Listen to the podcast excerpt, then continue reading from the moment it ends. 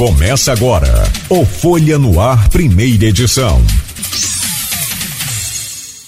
Quinta-feira, 3 de novembro de 2021. Começa agora pela Folha FM 98,3, emissora do grupo Folha da Manhã de Comunicação, mais um Folha no Ar. Tem também aqui, rapidamente, só para a gente fechar aqui e já começar a bater um papo com a Silvinha, Paz que já está conosco, respirou da escadaria é, Edmundo perdeu a hora. Essa chuva também, né, Edmundo? Faz, faz jus. Não, tô brincando. Para é, a gente poder conversar aí sobre esse evento e esse lançamento, esses lançamentos, opa, dos livros, entre eles esse aqui, ó. Antes que seja tarde, do Edmundo Siqueira e o da, da Silvinha, Silvia Paz, está é, aqui conosco. Ah, pode mostrar aí ou eu posso mostrar aqui? Ah, obrigado. É, tá aqui, ó. Oculta exuberância. Cemitérios como museus. Eu estou com muita vontade de ver e ler esse livro. Como esse aqui está todo marcado, não vou abrir para não te atrapalhar, Silvia. Depois eu vou mostrar, vou ver também. Mas curioso também para conhecer o livro do Edmundo, saber quem fez aqui já as orelhas, já estou vendo aqui quem fez. Não é fraco, não, hein? Arthur Sofiati, Edmundo o da Silvia, quem fez a sua orelha aí do livro? Ah, ótimo. Também não é fraca, não. bom, deixa eu trazer o bom dia da Silvia Paz. É, prazer imenso. Eu, eu, eu sempre gosto muito de conversar com a Silvia me lembro desde a Continental, né, Silvia? É verdade. Faz já... tempo. Faz tempo. Você está pintando o cabelo de branco, aí Pintando, isso é? deixa a gente confuso. Porque essa coisa de moda, né, de, de, de mulher, é difícil para a gente acompanhar essas tendências. Eu tento, mas. Silvia, que prazer, que honra poder recebê-la sempre aqui. Conheci muito sobre a história de Campos, sobre a história dos índios Goitacá é, você em, em, cada momento que você pôde participar com a gente foi muito enriquecedor para mim assim como como entrevistador como repórter então eu, eu, eu quero crer que para o ouvinte também Obrigada. Foi muito, assim, sempre foram foi, momentos bons, foram aulas. É, é, e foi sempre bom para mim estar com vocês ah, também, trocando saberes, ideias, isso é muito importante. A gente leva mais curiosidade, né? E mais é... um pouco da, daquele costume popular, daquela coisa. E você tem uma coisa que eu gosto muito. Eu, eu, eu sempre fui fã da Inesita Barroso, a gente falava sobre isso, já, uhum. já comentou sobre isso. A Inesita é um, foi um expoente, assim, na, no que diz respeito ao folclore. E você uhum. mantém essa luta também pelo folclore. Uhum. É, eu vejo aqui o Edmundo, que também faz parte desse. De, de, eu diria desse grupo, né? Desse, é, desse, sonhadores, desse time de, de primeira linha que luta pela nossa cultura, pela nossa história. É, mas eu destaco você um pouco dos demais por conta do folclore, que aí é o, o, o, o não vou dizer como é que eu vou usar, o mais acessível não, mas o é o mais popular de todos. A gente tem muita cultura, a gente tem muita é história. É o que está no conhecimento de todos, né? A de é todos. a nossa cultura. É, a cultura comum a todos nós. E eu, eu, destaco você assim. E eu não descarto esses pensares é, no livro, não, viu, Cláudio? Ah, sim. Trago isso, as nossas lendas, que sim. eu falo cemitério, mas eu trago as lendas, a lenda da mulher de branco, a lenda da loura, da, da curva da loura. Da curva da loura eu conheço, a lenda, você conhece Isso. A, a, a, a, a, loira da curva, Edmundo? É. É para quê? Deixa eu trazer o bom dia da Silvia. Primeiro que a gente já começou falando, Silvia, bom dia, prazer e honra sempre, muito grande poder conversar com você. Obrigada, eu que gosto de estar aqui. Seja bem-vindo. Embora seja muito cedo. Depois a gente. A Mas é gente é bom acordar assim. Mas você sabe por causa de que eu, tava, eu, eu fiquei pensando onde você falou, e de fato não é uma reclamação é, assim, isolada, não. Muita gente fala, ah, mas é porque o rádio, diferentemente da televisão, uhum. ele tem audiência de manhã. Então, assim, ah, vamos Muito fazer um programa grande. à noite. Pode ser que depende, né? Mas é, mas é o horário de que a gente está se locomovendo para trabalho, Né? Então é importante. O rádio, meu rádio também está sempre ligado. Viu? Então, assim, é, agora à noite já é mais complicado. Depois de 18 horas, uhum. aquela coisa toda, aí entra a concorrência da televisão. Da TV, é verdade. Se bem que hoje com a internet as coisas perderam muito essa lógica mais é, é alinhada, é. certa, né? Deixa eu trazer o bom dia do Edmundo. E logo a seguir, então, a gente conversa. Acho que aqui no, no assim, entre fazer um, um bloco é, ou outro, com um, com aqui é todo mundo conversando ao mesmo tempo, porque é, é, muito, é muito conhecimento e, e, muita informação aí de vocês ao mesmo tempo. Edmundo Siqueira é servidor público, é jornalista e está lançando o livro também, antes que seja tarde. Passado e presente, Campos e o solar dos Aireses. Bom, imagino que seja né, um importante livro aqui, não só para mostrar ali a, a história como fonte de pesquisa também. Edmundo, bom dia. Seja bem-vindo aqui ao nosso Folha no Ar. Obrigado aí pela presença. Já estava te cobrando aqui. Cadê você, rapaz? bom dia, Cláudio. Bom dia, Beto. Bom dia, Silvinha. É um prazer estar aqui novamente. Bom dia quem está nos ouvindo aí. É, aliás, estar com o Silvinho aqui é um grande prazer, como você falou. Acho que é, se não for a, a, o expoente principal da nossa cultura aí, é Ui. um dos, dos principais. É um prazer estar aqui com vocês. E demorei um pouquinho por causa da chuva, tenho, tenho desculpa. Vamos dar desculpa na chuva. Sim. No trânsito. Sim. É, não, mas aumenta, né? Você sabe que quando chove em Campos, aumenta. Quando chove, naturalmente aumenta uhum. o fluxo uhum. né, de veículos, então fica mais pesado o trânsito. Ô, ô, ô Silvinha, me fala sobre o, o, o seu livro primeiro e a gente vai conversando junto com o Edmundo, depois a gente fala do livro do Edmundo. É, você tem também uma tradição e que eu acho fantástica, eu não sei porque eu já conversei com o Marcelo, o Férez, secretário de, de culto, com todos os secretários. Por que, que vocês não adotam livros da história de Campos hum. na nossa rede? Já teve uma época que teve. Estamos conversando sobre isso. Ah, que boa notícia. Você tem essa tradição também de escrever é. livros é, infantis, infantis com a história de Campos, o que eu acho, assim, me deixa mais seu fã ainda, me torna mais. Porque eu só acredito em alguma mudança de comportamento uhum. da população, seja em qualquer área, se a gente trabalhar as crianças. Nós também, né, Edmundo? Com certeza. Edmundo também comunga dessa ideia, embora não tenha escrito para criança ainda. Mas a gente acredita realmente que isso, que essa. É, tem, que, tem que se plantar, né? Para a gente colher num futuro bem próximo. E é muito bom estar aqui com o Edmundo, porque nossos livros, eles conversam. São dois patrimônios históricos, o Solar dos Aireses e o Cemitério do Caju. É, dois patrimônios que, infelizmente, né, falam de morte né? ou felizmente, porque é, a morte nesse, nesse livro, eu não trago ela como um, uma coisa ruim, como é comum da gente, da, da nossa cultura ocidental, né? ver a morte como algo tão perverso. Né? A morte não é perversa, ela faz parte da nossa vida. Assim como a perda de patrimônio, como o solar de Airizes. Contudo, o patrimônio tem jeito da gente não deixar morrer, né, Edmundo? Tem jeito, é, tem jeito da gente recuperar, da gente manter por uma longa duração, para que a, as gerações futuras possam saber da grandiosidade dessa terra e continuar plantando, né? Mas a outra morte não tem jeito. Ela nasce com a gente e só vai embora quando a gente morre mesmo, né? Mas nós temos o cemitério que, de uma certa forma, nos perpetuam em túmulos, é, com, com, os dizeres dos túmulos, com a arquitetura cemiterial. É, de, isso, nessa última nossa morada, né? Ela, de alguma forma, é, está nos perpetuando.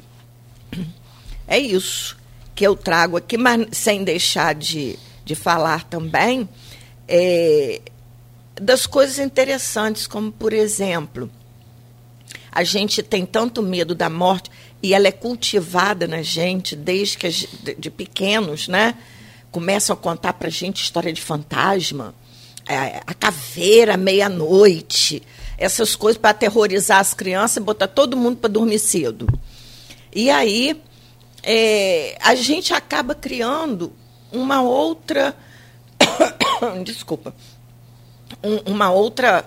É, talvez uma válvula de escape, né?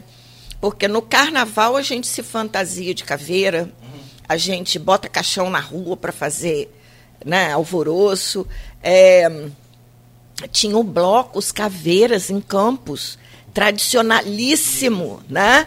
Com Lorde que abriu, Broa. Que abriu o carnaval em frente, em frente à Continental ali na... Na, na, na 13 de na maio. 13 de maio, né?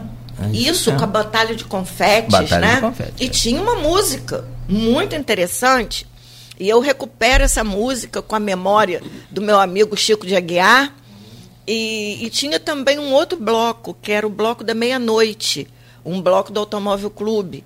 E meia-noite é uma hora muito emblemática, né? Quando se fala de morte, cemitério, né? essas coisas assim, mais é, fúnebres, né? E meia-noite é interessante porque ela é uma hora que marca o fim de um dia e o início de um novo dia. O final de um dia, nós já temos aquele dia conhecido. Mas o novo dia que se anuncia para nós é algo que nos apavora um pouco, porque não sabemos o que pode vir a acontecer, né? Daí essa hora da meia-noite ser uma hora muito emblemática, né? É, e tinha também esse bloco da meia-noite, que aí eu recuperei essa memória da música também do bloco com a TT Peixoto, que era participante ativa dos carnavais do Automóvel Clube.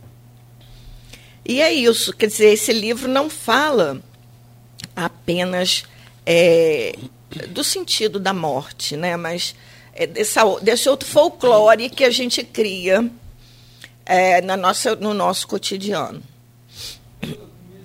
Empresta o livro, por gentileza? Só posso abri-lo? Aqui porque está marcado aqui, eu não, não quero. Mesmo porque ah. as fotos são da Patrícia Bueno. Aqui, rapaz, a, a orelha é feita pela Arlete Sendra.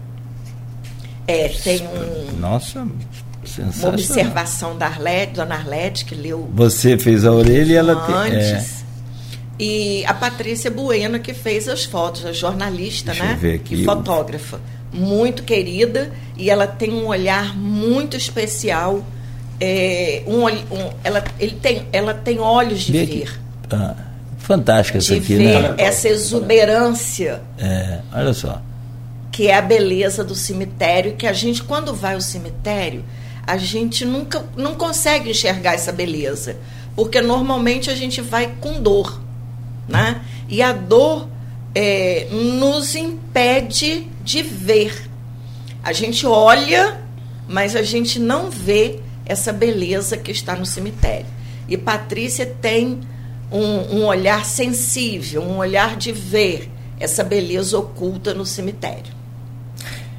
Eu tenho uma experiência sobre morte, assim, é, é, e, e, você coloca muito bem aí que uma, uma com o Padre Léo, é, tradicional da, da igreja, faleceu de câncer. Sim. E ele falava, meu, ele dava, fazia umas pregações interessantes, zangando, que está tá, bem assim, roceiro, era de Minas, né? Você está aí zangando com a morte. É. Meu filho, a única coisa que te acompanha a vida inteira, em todos os lugares, é a morte. Então não briga com ela, não, não acha ruim, cara. Uma hora sua mãe não está perto de você, uma hora sua esposa não está perto de você, outra hora... Então a única coisa que está perto de você é, é a morte. Não briga Mas com ela, não. Mas o que mais nos espanta, Cláudio, não é bem a morte, é a gente saber que tem uma, um, um fim. É a finitude que nos deixa é, mais é. apavorado. Não é propriamente a morte, mas é saber que a gente vai ter um fim. Mas é, por outro lado, quando a gente pensa, e aqui eu deixo essa pergunta para todos, né? O que vocês querem ser depois de morrer? Como, como a gente quer ser lembrado? Desculpa, mas esse, esse essa virada de tempo me deixou. me deixou forte, assim. É, e que a gente quase não pensa. Quando a gente é criança, perguntam pra gente: o que você quer ser quando crescer? Mas agora eu pergunto: o que nós vamos ser, o que nós queremos ser depois de morrer? Como que a gente quer ser lembrado? Que é uma coisa que a gente não pensa, né? Porque quando a gente é lembrado, a gente não tem a finitude. A gente quebra a finitude, né? E é essa questão dos casarões. A gente quer que um casarão seja recuperado para que ele consiga sobreviver contando sua história, né? Eu estou vendo as fotos aqui, estou viajando nas fotos aqui, por exemplo, para quem, quem está em casa ouvindo, para quem está ouvindo rádio, é, tem uma foto aqui do cemitério israelita depois da reforma de 2021, uhum. com a, a, fonte, eu acho que é a Codenca. Vê se você consegue mostrar. É aí, a Codenca. É para cá, desculpa. É, olha que, que, foto icônica, interessantíssima. Uhum. O cemitério, né? com o, as sepulturas, com os túmulos ali, e uma cerca, e uma cerca de arame. É, como é que é o nome desse arame, rapaz? Eu esqueci, ele tem um nome técnico ali. Ele tem uma espécie de um gilete, não é arame uhum. farpado, é um gilete que isso corta. O cara uhum. que instala isso, ele tem que estar todo protegido. Aqueles arames de, de cerca de proteção de patrimônio. E aí você fica assim pensando, será que está protegendo para os mortos não saírem ou para os vivos não entrarem? Pois é, é que esse cemitério israelita, nós não temos mais é, tanto uso dele, porque já não temos mais a, coloniza, a colônia judaica. São acho que meia dúzia de famílias que também não professam mais o judaísmo, já são é, já estão integradas em outras linhas religiosas. Então, o cemitério ele fica meio que abandonado. E lixo é jogado com muita frequência. É, e para impedir esse lixo humano, né, é, que é jogado lá com frequência, o grupo de. É, a Fundação Israelita do Rio de Janeiro, ela é, tomou conta, junto com a Codenca, da recuperação do cemitério há pouco tempo. Isso foi feito ano passado para esse ano. E tem um projeto de colocar ali um memorial. Esse memorial não apenas do grupo é, da colônia judaica, mas de todos que estão aqui em Campos, o, os árabes, os negros, os indígenas, de todas as populações, os povos né, que é, contribuíram para o crescimento da cidade. Sim. Bom, deixa eu, eu, eu, a gente continuar falando, mas a experiência que eu tive sobre essa questão de morte, que o certo é quando a gente nasce tem que chorar e quando morre tem que sorrir. E eu fui num, num, num, velório e sepultamento de uma grande amiga minha de rádio. Ouvia a rádio, passou a gostar tricolor. Assim, a gente criou uma, uma, uma amizade é, é, muito fraternal, muito bonita. E eu vou falar quem daqui a pouco. E eu cheguei lá, choroso, rapaz, com os olhos cheios d'água, eu me despedindo de Dona Nazira, meio triste. Aí chega um filho dela assim, batendo no tá triste com de quê? Eu olhei para ele, falei, ah, sua mãe morreu, eu perdi um amigone. Falou, meu filho, estamos felizes. Ela foi morar com Deus, fechou. E o, o sepultamento inteiro foi de cantoria, de alegria. Tinha um irmão na Espanha, eles fizeram uma videoconferência lá, uma ligação de vídeo, de imagem, assim, e ele cantando pelo celular. Eu falei, rapaz, eu quando morrer eu quero ver esse negócio aqui igualzinho aqui, ó. É, meu querido, a dona Nazira, minha saudosa Nazira, ela fazia muito crochê do tricolor, tem muito cachecol, uhum. tem um monte de coisa lá em casa uhum. ainda, tudo guardado com carinho. Mãe do nosso amigo conhecidíssimo em Campos, Franklin Xerene. Sim. Né? E de uma família muito tradicional aí. Sim, sem dúvida alguma. Lutadora. E foi assim, fantástico. Eu, eu, eu aprendi um pouco sobre a morte. Um pouco não, eu aprendi muito sobre a morte naquele dia. Verdade. Acho que assim, não adianta bater de frente com ela, não. Eu vou te perguntar mais sobre. até, tá porque, até porque no final ela sempre sai ganhando. É. Edmundo, me fala um pouco sobre o seu livro. A gente vai é, é, misturando aqui os blocos e a conversa de livro. Por final, a gente fala um pouco sobre política, sobre uhum. expectativa, o momento agora que o país vive, pós-eleição, enfim. É, depois eu pergunto sobre a capa a Silvinha, se essa aqui é a loira. Você conhece não, a cor? A loira é. da, não é a loira não da cor? É. Você conhece a mulher de branco do, do, do, do Caju? Você já ouviu falar. Carlos Alberto já ouviu falar. Todo mundo já ouviu falar. Agora, quem já viu? Edmundo, e, e o seu livro que vem também falando sobre, como disse a Silvia, eu vou usar o mesmo termo dela, a possível morte de um dos mais belos, ricos é, patrimônios históricos que nós temos em Campos, que é o Solar dos Ares. Bom, primeiro falar um pouquinho sobre essa questão do, dos livros infantis, já vou falar uma, uma ideia que eu, que eu tenho há um tempo. Oba! É, a gente precisaria, primeiro precisaria colocar os livros, acho que principalmente dos, ator, dos autores campistas, né? Tem tantos tão bons aí, é, que falam da nossa história, colocar na, nas escolas municipais, pelo menos, né?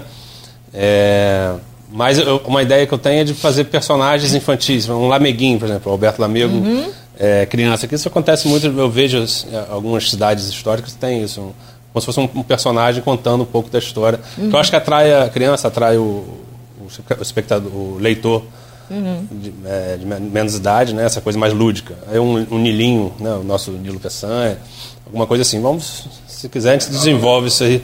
Bom, já gostei da é, ideia, é, Silvia. Acho interessante da gente fazer uma, uma. atrair né, esse público uhum. para conhecer. Porque se a gente não mexer na. Silvia sabe muito bem disso, se a gente não mexer na, nas nossas crianças, não vamos conseguir mudar, não, mudar nada. Verdade. É, isso sempre é longo prazo, sempre é uma construção é. De, do início. A educação é a longo educação prazo. Educação é a longo né? prazo e, e, a gente colhe lá na frente com toda certeza se a gente trabalhar um, um público infantil ali. É, é, muito rápido, né? A uhum. gente fala que é longo prazo, mas passa é uma geração que constrói outra, constrói outra, e isso é muito interessante. É, e também falar um pouquinho dessa questão da morte, eu acho que, que Silvia traz esse tema com muita, muita, muita competência, com muita leveza, e a gente precisa trazer isso para também para discutir, porque como o Cláudio falou, está com a gente sempre. Então, se a gente não, não trazer ela para a nossa discussão, para a nossa vivência, a gente vai estar tá, é, é, abandonando uma, uma, uma, fase, uma, parte da nossa vida que não deixa é de ser. É verdade. Então isso, assim como, por exemplo, a escravidão, a, a, exploração humana, tudo se a gente não tratar, falar, ah, mas não pode falar disso, se a gente não tratar, isso a, cai no esquecimento, uhum. a gente trata isso de uma maneira muito superficial. Isso não pode ser assim, né? Eu acho que a gente deve trazer a coisa com mais profundidade e trazer sempre as discussões. E o Solar dos Aires é justamente isso, é, é, justamente não, não ter a morte como fim, pelo menos na, no nosso patrimônio, na nossa cultura. Né? É verdade. Isso deve ser uma, uma construção. O Alberto Lamego é um personagem fantástico nessa história. Não, não só porque eu escrevi o livro, não, mas é um personagem muito interessante, o pai, né? O filho também, mas o pai eu acho que muito... É, Principalmente é, para aquele solar, né? O é, pai é bem muito, emblemático. Muito interessante, ele, ele, conseguiu trazer ali uma muita coisa ali para o solar, uhum. né? E o solar traz também essa, ah, mas é um casarão da, da época do, do, das usinas, a exploração, como eu falei aqui, humana, a escravidão. Uhum. Mas isso também é tratado no Solar dos Arizes. Uhum. A gente manter ele vivo também é tratar sobre isso. Né? Também é fazer tal da educação patrimonial, que é tão importante para a gente, para todos. Então o livro trata um pouco sobre o, o, o, começo do Solar, que era uma fazenda enorme, né, que é a fazenda do, do, do colégio, que era na jesuíta, né? Uma fazenda jesuítica, uhum. que vinha lá da, do Tocos até que a, onde é a Oriza, ali na BR-356, as margens ali do rio. Imensa fazenda, né? uhum. né? depois com as reformas pombalinas isso foi dividido e tal, e até chegar o, a construção do solar. E fazer, trago também um pouco da história de Campos, fazendo isso, colocando esses personagens aí, que constru, o Cláudio Couto, que construiu o solar, né? A, a, o próprio Marquês de Pombal, vem trazendo essas questões até chegar na uhum. contemporaneidade até chegar nos dias de hoje. É, o Solar dos Arizes hoje ele tem um processo jurídico já transitado e julgado, a gente já falou isso aqui algumas vezes, né, Cláudio? Sim, sim. Que, é, que determina que a prefeitura o restaure uhum. com urgência, imediatamente. Isso eu já conversei inclusive com o prefeito Vladimir, ele tem consciência disso, sabe já, já, o, da importância, é, né? Na última entrevista que ele deu aqui, ele já falou que ele, tem ele falou, um é. valor aí já, já disponível para isso. Parece que são 50 milhões. É, o projeto da obra que ele falou, 50 milhões. Eu não acredito que custe isso tudo, não. Lógico, projeto completo. Ele falou em em 50 até, o último, complexo, até o último é. prego, pode ser, mas É. não precisa de, de- A gente precisa salvar e ir construindo e dar uso, né? O importante Você- É, Você fala assim, da recuperação. Porque obra, de- vocês É, conhecem um muito restauro melhor. exatamente. Talvez não- passe a- até disso. É. Pelo menos para mim não é, uma, não é essa a questão. A questão é trazer aquilo ali vivo, né? Deixar aquilo ali vivo, não deixar como está. E aí discutir o uso, que é o principal, não é discutir o, não é- não é manter ele de pé e a gente passar de carro indo plataforma e ver ele lá, não é para isso. É para gente discutir Porque o senão uso, vai cair de novo, cair né? de novo. Discutir o uso daquilo. Então, se o uso for feito de maneira é, que não seja um restauro completo, específico, é, técnico da coisa, para mim, pelo menos, seria, seria o ideal, porque seria o ideal, não seria um, passo importante, porque aí a gente dá uso e aquilo ali vai, vai sendo feito. Então, assim, eu acho que o principal problema, o principal foco hoje é manter aquilo ali de pé, porque são épocas de chuva Verdade. agora. Ele já caiu uma parte, a parte. A planta do solar Ariz é um U imperfeito, né? Que é uma, parte é maior, outrazinha é menor, uma maior, outra menor. E essa parte menor já caiu uma parte, então talvez ele, eu comecei com o Humberto Chagas, que foi o que fez o, projeto. o projeto que fez o restauro do, do, do telhado, em 2014, salvo engano, que é o que mantém ele hoje de pé até hoje, senão já tinha caído. E ele me falou que o solar, talvez o solar caia assim, vai caindo Devagar. como se fosse é, um, um dominó, né? Caindo as partes assim. Talvez ele não resista mais um, um episódio de chuva longo aí. Então é, é preciso fazer um- uma contenção ali, né? Para ele não ruir. E aí depois. Ali- Aliás, desculpa te interromper, perdão. Está aqui no, na, na, na, na, no- na mensagem do, do, do Arthur Sofiati. Ele diz aqui, ó, abre a segunda estrofe aqui. Parece milagre ele ainda não ter ruído por completo. É verdade. né? Não, é, se não foi feito, se não tivesse feito, sido feita aquela intervenção no telhado, certamente ele estaria no chão. Uhum. E, e, e aí, então, é, tentar manter ele o mais rápido possível ali, porque ele está caindo. E É. Quanto ele... mais perdas, pior a recuperação, né, Edmundo? Sim, aí, aí, Mais aí sim a- a custo, mais o custo difícil. fica alto, né? E eu acho que a gente precisa ter essa, essa visão um pouco mais urgente ali do solar, até porque tem uma decisão É. judicial já pronta que tem que ser cumprida. É. Talvez se, a gente- se a prefeitura deixar que aquilo vinha ao chão, ela tem uma responsabilização grande daquilo ali, porque é um processo né, com o Ministério Público Federal e tudo. Isso. Então, assim, é, precisa, Com IFAM, é, né? precisa ter esse senso de responsabilidade ali que o, que o prefeito já demonstrou ter em relação a isso e já demonstrou aqui, no- inclusive na, na entrevista, que já tem recursos ali, já um milhão, um pouquinho Uhum. já alocados e, e o restante ele vai buscar e tal. Tudo bem, mas esse, que, que esse um milhão sirva também, ou mais, sirva para poder conter ele, para ele não cair, É. pelo menos. E aí discutir o uso é, é a longo prazo. Como a gente falou, é uma construção que vai sendo feita, Uhum. e eu acho que deve ser feita com a participação de todos que, que pensam a cultura da cidade e tal. Isso é, Exatamente. Ali é um bem coletivo, né? não é um bem... É, e ele, ele tem contato em Brasília, ele conhece muito, só, tomara que ele não coloque via o ENF, né? Tomara. Não, se Que- for, se for violência, que nós vamos falar sobre isso. jeito. Aí já era. Porque a gente vai falar sobre isso hoje ainda. É um- uma, uma situação que se você contar para um amigo assim de fora, de outro país, falar, rapaz, aqui a gente conseguiu 20 milhões para recuperar um patrimônio sensacional, histórico nosso, fantástico, mas a, a reitoria da UENF e a burocracia da UENF é, deixaram o dinheiro guardado Um lá ano. e o. Hã? Um ano. Um ano. Já está Praticamente. lamentável. Uma- mas nós vamos falar sobre esse assunto ainda, né? Conversamos sobre isso também com, com o pre- o prefeito Vladimir. É, é, como é que acontece esse tipo de política no Brasil? Nunca tem investimento para esses patrimônios históricos. O dia que tem, o dinheiro fica agarrado na burocracia. Sinceramente, eu confesso a você que eu não consigo entender.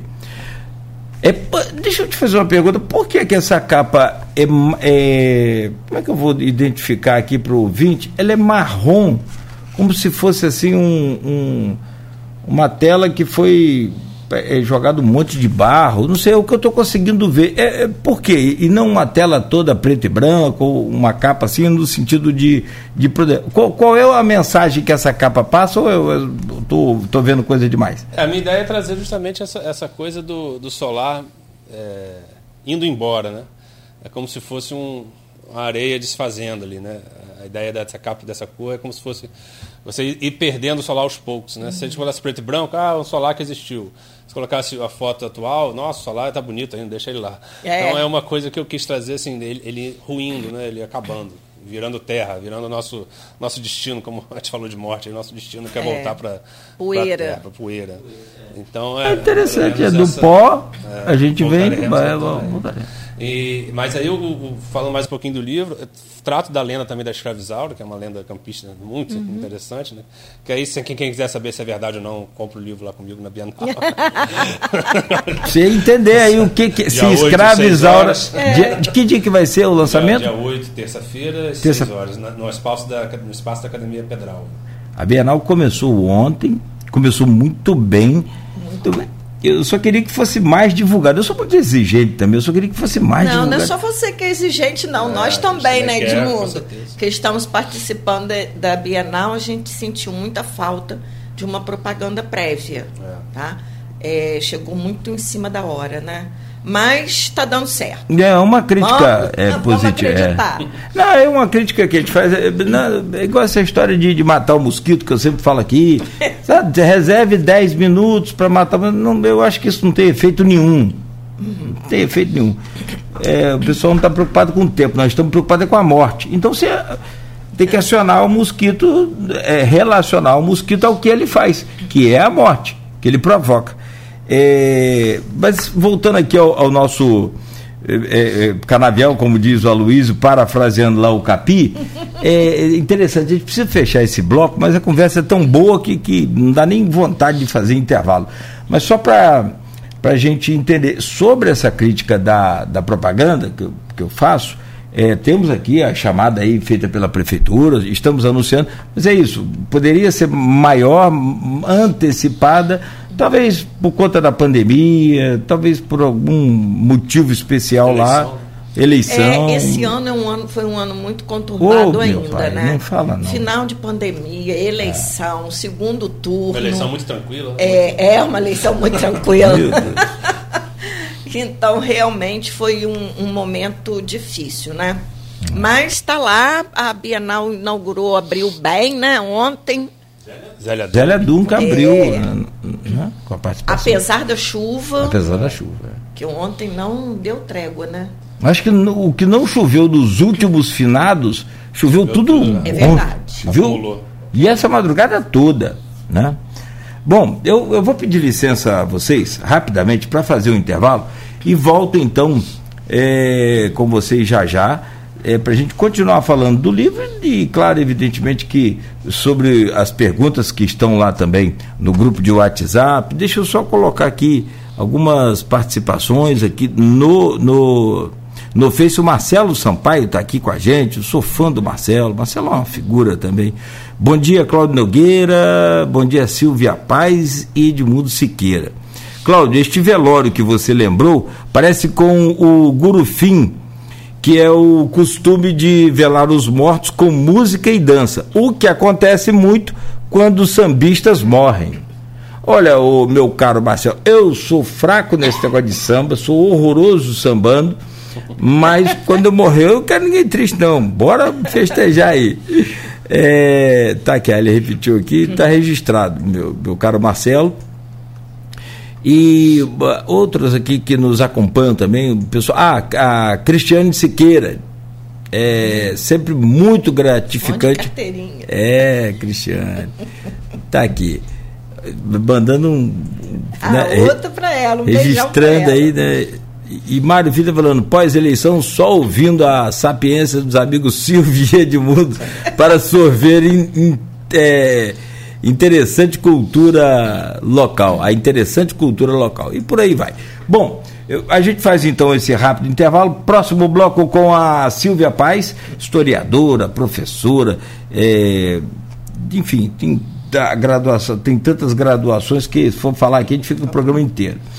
É, o Edmundo Siqueira também, que é servidor público, é, jornalista conosco, falando dos seus livros, né, que a gente já comentou um pouco aqui, já mostrou.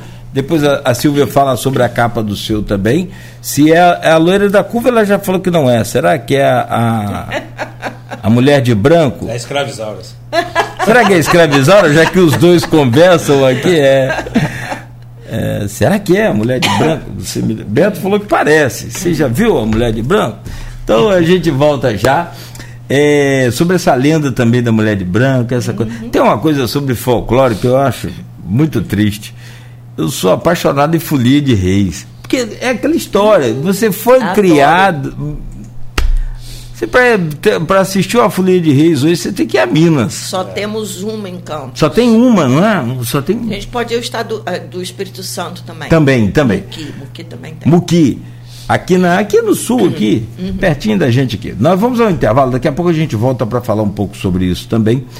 Hoje estamos com um programa sensacional aqui, um, quadro de convidados extraordinário. Eu mandei para Luiz ontem, né? Falei, Luiz, convidei Silvia Paz e Edmundo Siqueira, ele convidou muito bem.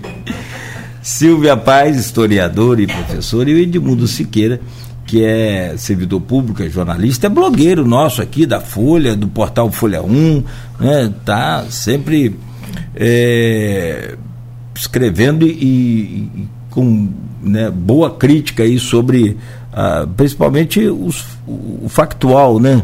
É, essa coisa. E falar em factual é, é coisa de, de, de, de maluco. Os é, manifestos ontem, né, com bolsonaristas em todos os quartos, em todos, ou pelo menos na frente de, de vários quartéis aí pelo Brasil afora, como foi aqui em Campos também, em frente ao 56, antigo 56B, segundo batalhão da, da infantaria hoje, é, reuniu né, alguns bolsonaristas pedindo o golpe, defendendo a intervenção federal. Eu confesso que, assim, é, é uma opinião. Eu, sabe, essa coisa de protesto, eu sou a favor, sim, não sou a favor e não vou ser nunca a favor de fechar a estrada. Eu não tenho o direito de, de, de impedir você de, de ir e vir. Eu não tenho, ninguém tem esse direito, ninguém tem esse poder. Então, nós não, já tem muita coisa acontecendo. Não é só desabastecimento, não. Em cada caso, né, teve um, um empresário em Minas, Minas, ele bateu o carro na traseira de um desses caminhões e morreu na hora. Tem uma senhora aqui que ela já havia peregrinado um tempão para conseguir, agora não, não, me lembro mais em qual é, é, portal que eu vi, qual site que eu vi. Não sei se foi no, no 360, enfim, Poder 360, no UOL, o UOL não está. Uma senhora que tinha peregrinado um tempão para conseguir o exame pro, de, de câncer conseguiu, não conseguiu passar na barreira. É, agora. Atropelamento, né, que teve. Teve atropelamento ontem no interior de São Paulo também. Uhum. É, e, e, o cara que parece que atropelou 16 pessoas, inclusive uhum. duas crianças, uhum. Ele falou que ele estava sendo agredido, por isso que ele acelerou com medo de morrer. É. É, também não justifica, nada disso justifica.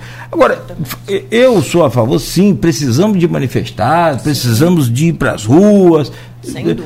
Nós somos o, o, o, o, acho que o bom momento nosso, o Brasil da, da cara pintada, né? Aquela uhum. coisa toda. Eu sou dessa geração. Agora. A direita acabou aprendendo com a esquerda a fazer manifestação. Só não está fazendo bem feito.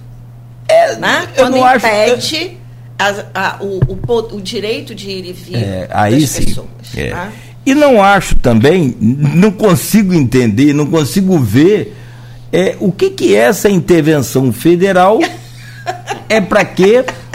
E, e, e, baseado em que motivo? O que que houve? O, o, seu candidato perdeu? É por isso? É porque, o seu, é porque houve fraude na eleição? Se você conseguir me explicar, seria interessante. Eu até coloquei lá na minha página no Face. Eu falei, então vamos ter intervenção em São Paulo também? Porque lá o Tarcísio ganhou do PT e o Tarcísio era o braço. Um, aliás, se pode dizer que teve alguém bom no governo Bolsonaro, foi o Tarcísio e aquela uhum. secretária Maria, a Maria, Tereza, Maria Cristina, né? Da, da, da, da cultura, uhum. da agricultura. Agricultura. Agricultura. Não, é. da cultura não, pelo amor de Deus. E o que tinha lá do zumbi, minha nossa mãe. É, é um zumbi.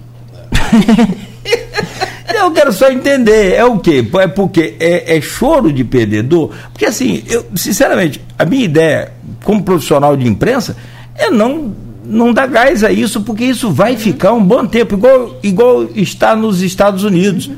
Até hoje, o Trump fala que foi roubado e que vai ter outra eleição e que vai ter, que vai ter, Cagá. que vai. tá né? cagá. É. Eu, eu sinceramente, então, para mim, eu, eu anuncio que tem de anunciar, sinceramente, sem nenhuma. Uhum. Nenhuma é, é, é, é, lógica, não faz sentido. E aí eu estava ontem conversando com o Arnaldo Neto, ele falou, só para eu encerrar meu comentário aqui, para você ver como é que são as coisas, e baseado em que eu, eu ouvi um áudio daquele Luciano Hang, a Jovem Pan também colocou no ar, um áudio todo truncado, embolado. Ele fala que algumas cidades tinham 40 mil eleitores, 40 mil habitantes, teve 400 mil eleitores. Hã? É fake, é Tudo fake. 400 mil. Aí ele fala, primeiro que teve uma cidade com 40 mil habitantes, 400 ele mil. Ele seria capaz de falar isso, mas não é falso. É falso.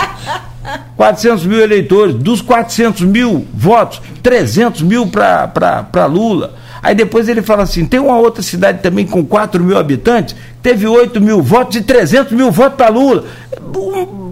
Cara, bicho. Esse povo tá bebendo ópio.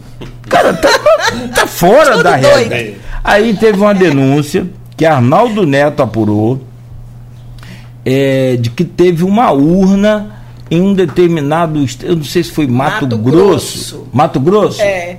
Que só deu voto para Bolsonaro todos os eleitores votaram para Bolsonaro. Aí Arnaldo foi lá com aquele faro investigativo, rodou, rodou, achou a cidade, achou a zona eleitoral, achou a sessão, que é a urnazinha onde foram depositados os votos. Pouquinho voto, não sei a quantidade não. Aí foi descobrir. Todos os votos para Lula. De fato, é verdade. Dentro de uma aldeia indígena só tinha um voto para Bolsonaro e os outros para Lula, não é isso? Teve um para Bolsonaro? Teve um para Bolsonaro. Muito. Teve foi muito. muito. Porque dentro de uma aldeia indígena. dentro de uma aldeia. O cara passou. Nenhum. É, foi explorado na, na uhum. campanha um vídeo dele falando que come índio cozido. Então, como é Não que o índio. Não só ele, o pessoal do INCRA invadindo terra indígena. Ah, e tantas ah, outras barbaridades. Índios, e tantas outras. Os índios é. não foram bem tratados durante o governo PT. Eu reconheço isso, não do meu ponto de vista. Mas foram muito maltratados durante esses últimos anos.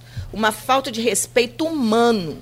Humano nem a falta de respeito com políticas públicas. E vou dizer mais, e já que estamos falando de político, vamos a, a, emendar esse assunto então. É uma opinião minha. Eu falei aqui com dois integrantes do PT, um de dois de ponto, Zé Maria Rangel, na segunda-feira. É, vocês precisam. E o, e o Lindbergh Faria, que é outro também, liderança também, e essa coisa toda. Eu falei, ó, vocês precisam entender que o PT ganhou e Lula ganhou. Lula é uma grande liderança, o cara é uhum. excelente no voto, como o Bolsonaro é uma grande liderança, uhum. teve 58 milhões sim, de votos sim. fazendo tudo que ele fez. Todo que o, fez. Se exatamente. ele acerta 10% na pandemia, ele ganhava no primeiro uhum. turno disparado. Mais que 18, ele teve mais que 18.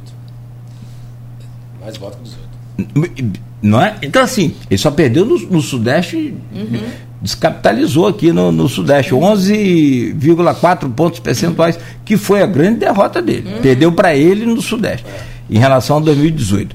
É, e, e, aí, o, o, o, que, que eu falo? O PT precisa entender que quem ganhou a eleição foi o contra-bolsonarismo. Não foi o PT, foi a história do PT, a história de Lula, pode ser, uhum. sim, uma, mas eu digo assim a maioria que votou desta vez votou mais para tirar Bolsonaro, como uhum. votou no Bolsonaro para tirar a Dilma. Uhum. Então, assim, é, é para tirar o.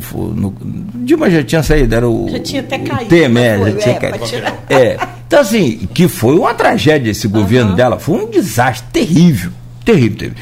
Então, assim, é, é, é o, o, que é preciso o PT entender para poder ele conseguir fazer Sim, um bom governo. Sem dúvida alguma. Porque senão também vai ser Deu sepultado. Agora, os protestos, como eu disse, desde que não atrapalhe o direito de ir e vir de ninguém, pode ficar o tempo todo, 24 horas, não tem problema algum. Eu, eu até defendo. Pode chorar o quanto quiser. Pode reclamar o quanto Muito triste, muito ruim. Ontem eu vi uma cena também num semáforo aqui em Campos. O senhor pedindo a, a, a moedinha. Eu não acreditei que eu ia ver aquilo um uhum, dia. Ah, eu gritei, eu achei ruim, porque somos, somos todos seres humanos, gente. Uhum. Acabou essa história de eleição, bora para frente. Né? É, ou não, né? Também tem isso, né? Bom, mas vamos lá, vamos, vamos, vamos adiante, vamos falar de cultura e, claro, sempre de olho no, no factual aí. A Silvia Paz está lançando esse livro agora. Que dia que vai ser o, o, o, lançamento desse livro? Vai ser domingo, dia 6, às 17 horas, no Café Literário, na que Bienal. show! Olha, eu adoro esse horário. Porque para quem acorda 4 horas da manhã, gente, 9 horas da noite, é terrivelmente tarde. É verdade. É. Ó, então o livro vai estar também depois, acho que já vai estar à venda na internet também, né? Na, Sim. Na, nas livrarias e tudo. E vamos ver com o Ronaldo, né? Se a gente coloca lá na ah, livraria Ronaldo. centenária, né? Ah, seu Ronaldo. Pode tem um lançamento lá, eu vocês. Vamos, Pode ser. Vamos. Ele tem um Combinado. café lá sensacional, Ronaldo. Ótimo. Ronaldo é uma figura maravilhosa. Maravilhosa. Conheço o Ronaldo também há muitos anos. Uhum. Tem história de Ronaldo. Se, se, eu tiver com Silvinha Paz do lado, você entra em qualquer lugar em campo, você entra. Sim, claro, claro, eu sei disso. Aham. E lá em Ronaldo, Ronaldo ainda. É figura histórica é, ali, né? É. A histórica, a histórica. Campeão. Ronaldo é fantástico. Tanto quanto o pai dele, né? É, é. E ele preserva aquilo. Eu não conheci o pai, sabe, Silvia? Mas assim. É... Nossa, era uma pessoa maravilhosa. Contava tanto causo, sabia de coisa. Nossa, muito bom conversar com ele. Mas o Ronaldo parece muito. Eu acho que Sim. dos filhos, então, o Ronaldo tem essa característica, muito né? com ele. Verdade. Ali o Verde é uma livraria recente, né? E tá com tanta história. É. muito nova a livraria, já com tanta história. É. Não, eu acho que se não é o Ronaldo, é um outro qualquer, outra pessoa, sei lá é, é, é, a gente vê tanta. Talvez não fosse tão emblemática. Né? Tão emblemática, né? A gente vê tanta coisa fechar por conta é. de, de, de, de, essas empresas familiares, uhum. né? Que uhum. vão passando de pai para filho, a coisa acaba perdendo. Mas ali é fantástico. E me fala sobre essa capa, Silvia. É uma foto, claro, que de, provavelmente é de alguma é, estatueta dessas dos cemitérios, mas assim ficou também bem bacana, porque você fala aqui de dois, duas lendas que são a, a mulher de branco do cemitério do Caju. Quem nunca viu? Eu nunca vi, mas eu é assim, quem nunca ouviu. Eu conheço quem já viu. Você conhece quem já viu, Silvia? É ela então que está aqui nessa capa? Não. É, que deveria. Bom, deve... ah. ela é, é, a foto que Patrícia fez realmente sugere muitas ideias, né?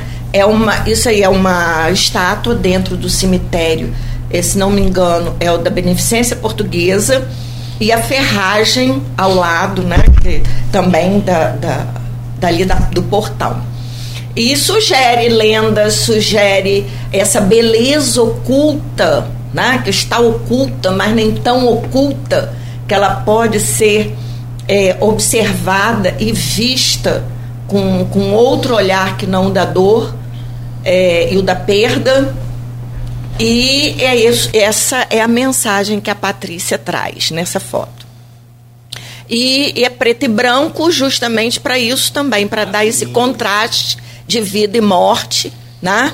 É, e falando em perda, eu é, antes de falar da lenda, Cláudio, é, eu quero falar do luto que também o livro trata do luto. E esse momento que nós estamos vivendo, a, a direita está vivendo um luto, entre aspas, né?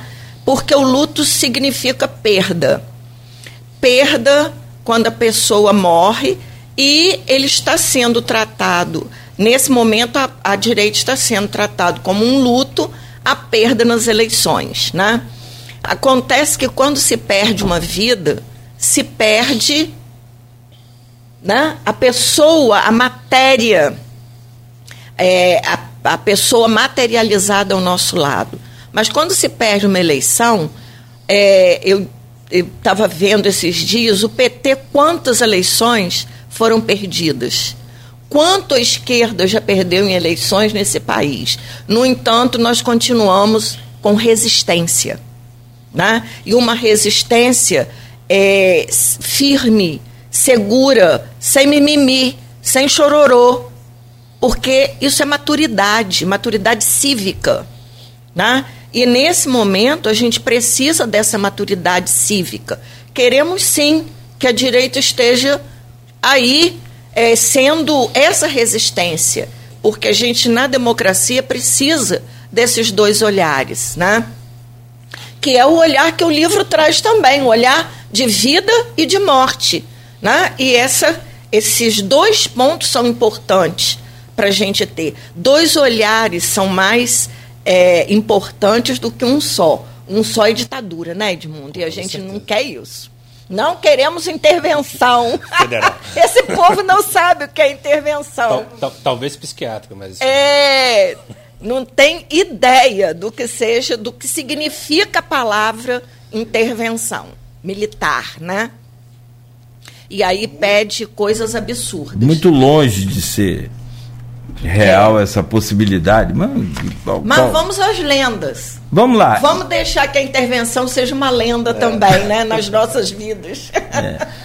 é. essa coisa assim, é, você sabe que agora existe o, o esse pós, pós é, eleição.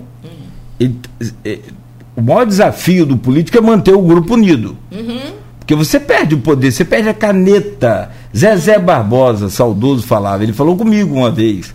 E naturalmente não foi a primeira, mas. Uhum. A, falou, eu falei, como é que está o senhor, Zezé? Está tudo bem e tal, está tudo tranquilo, encontramos aí. Ele falou, não, estou sempre te ouvindo lá, a Zaira também. É, e estou sempre te ouvindo lá na rádio, gosto do seu programa, aquela coisa toda. É, eu fiquei agradecido, honrado, feliz e tal. É, e como é que está o senhor? Ah, o mato cresceu na minha casa, meu filho. eu falei, ah, eu já sabia da história que ele falou: político que não tem caneta, não tem mandato, o mato cresce na frente. Porque não anda ninguém, porque não pisa ninguém ali, não vai ninguém na casa do político. Então, assim, é, é, é, interessante porque agora é preciso não deixar o mato crescer. E como que uhum. não deixa o mato crescer? Mantendo uma esperança. Isso. A chama acesa, ó, vem aí uma bola. Eu me lembro de Italva, quando o seu Elcio Gomes foi o primeiro prefeito de Italva, perdeu para Eliel Almeida a, a, a sucessão. Aí, até hoje a gente comenta ali, vem uma bomba aí, vai sair uma bomba essa semana e que bomba é essa e que não sei o que, pode esperar que o seu Elcio vai voltar. Acho que eu já estou com 50 anos, já, não, já faleceu, coitado, que Deus quem, o tenha. Quem, o Eliel fez, também faleceu. Quem fez isso muito bem na campanha pro lado do, do PT foi o Janones, né? Ele, ele, atuou. Eu, eu, assim, não concordo com o método dele, não. Acho que o método é mais um método do. É, vamos botar outro lado, do outro lado, do que, do que o, o método né, da, tradicional que a gente costuma usar, mas ele deixava isso, vai vir uma bomba aí, vou com o celular do bebiano hum. e tal. Isso, isso desmobilizou ali parte da. da assim, é, deixou o Bolsonaro um pouco perdido e tal, o que, que poderia vir, ele deixou isso muito, fez isso muitas vezes, né? É. Essa coisa de vai vir uma bomba aí, vai vir, um, como você falou, vai vir uma, uma Bem, coisa é. grande aí. Planta o medo, né? É, aí você, é um método que eu acho errado, mas assim, surgiu efeito. efeito uhum. Se o PT deve a eleição as estratégias né, de eleição a alguém, não o voto, mas as estratégias, aqui no, no, no, mundo físico deve muito a Simone Tebet. Muito. Eu falava ontem até, a gente estava reunido lá né, comemorando esse sucesso da cobertura das eleições do Grupo Folha. Eu comentava, falei, olha, é, se tem alguém que o PT tem que agradecer muito é a Simone Tebet. Ela, ela jogou a real, como diz a garotada, assim. Qual o problema de vocês? Não tem ninguém votando no PT aqui, não, meu filho. Ela chegou num comício e estava o pessoal cantando a musiquinha, vai dar PT, vai dar PT. Não, não vai dar não, nós não queremos votar em PT não. O brasileiro não quer votar mais em PT, ficou marcado aquilo. Tirou a musiquinha no outro dia. E uma outra coisa que eu achei também, entre outras coisas que ela falou lá, preciso ter juízo nessa campanha. Ela falou, gente, se o vermelho é impedimento para alguém, vamos de branco. Acaba com isso, com essa palhaçada. Bora de branco, porque a gente vai. Interior de São Paulo, então, tem muita resistência, essa coisa, uhum. MST, invasão. Bora de branco, acabou. E no outro dia Lula estava. O bom é que ele conseguiu, uhum. pelo menos, ouvir, né? Bom para ele. Então, assim, e, e no campo da, da, da, da internet virtual, no caso aí, no campo virtual, o Janones fez o que o PT não aprendeu até hoje a fazer. E eu falei isso aqui com o Lindbergh, vocês não, não ah, mas não quer usar internet para fake. Eu falei, não, não é internet para fake, vocês não sabem usar a internet uhum. em favor de vocês. Não sei se vocês concordam, se quiser comentar. A Simone acho que colocou justamente juízo na, na, na campanha petista. Ela falou e colocou. Equilíbrio, né? Equilíbrio. Porque é, é, acho que é preciso que as pessoas entendam que o, o antipetismo ainda é muito forte, com razão é. de ser. Não, uhum. não tira a razão de ser do, do, do, do antipetismo. E, e, existe uma característica do PT que é muito complicada, que é essa, essa soberba, né? essa coisa de achar que realmente é o partido mais estruturado que a gente tem. Eu acho que é o único partido que a gente tem de fato no Brasil. Uhum. Tem sua história, tem sua relevância, mas teve né, diversos casos de corrupção. Teve o, o, o segundo mandato da Dilma foi realmente desastroso. Uhum. Então, assim, existe muito a, a ser falado do PT. Uhum. Então, quem votou no Bolsonaro eh, no, no, domingo não foi só. Aliás, acho que a maioria não foi. Quem votou no Lula, né?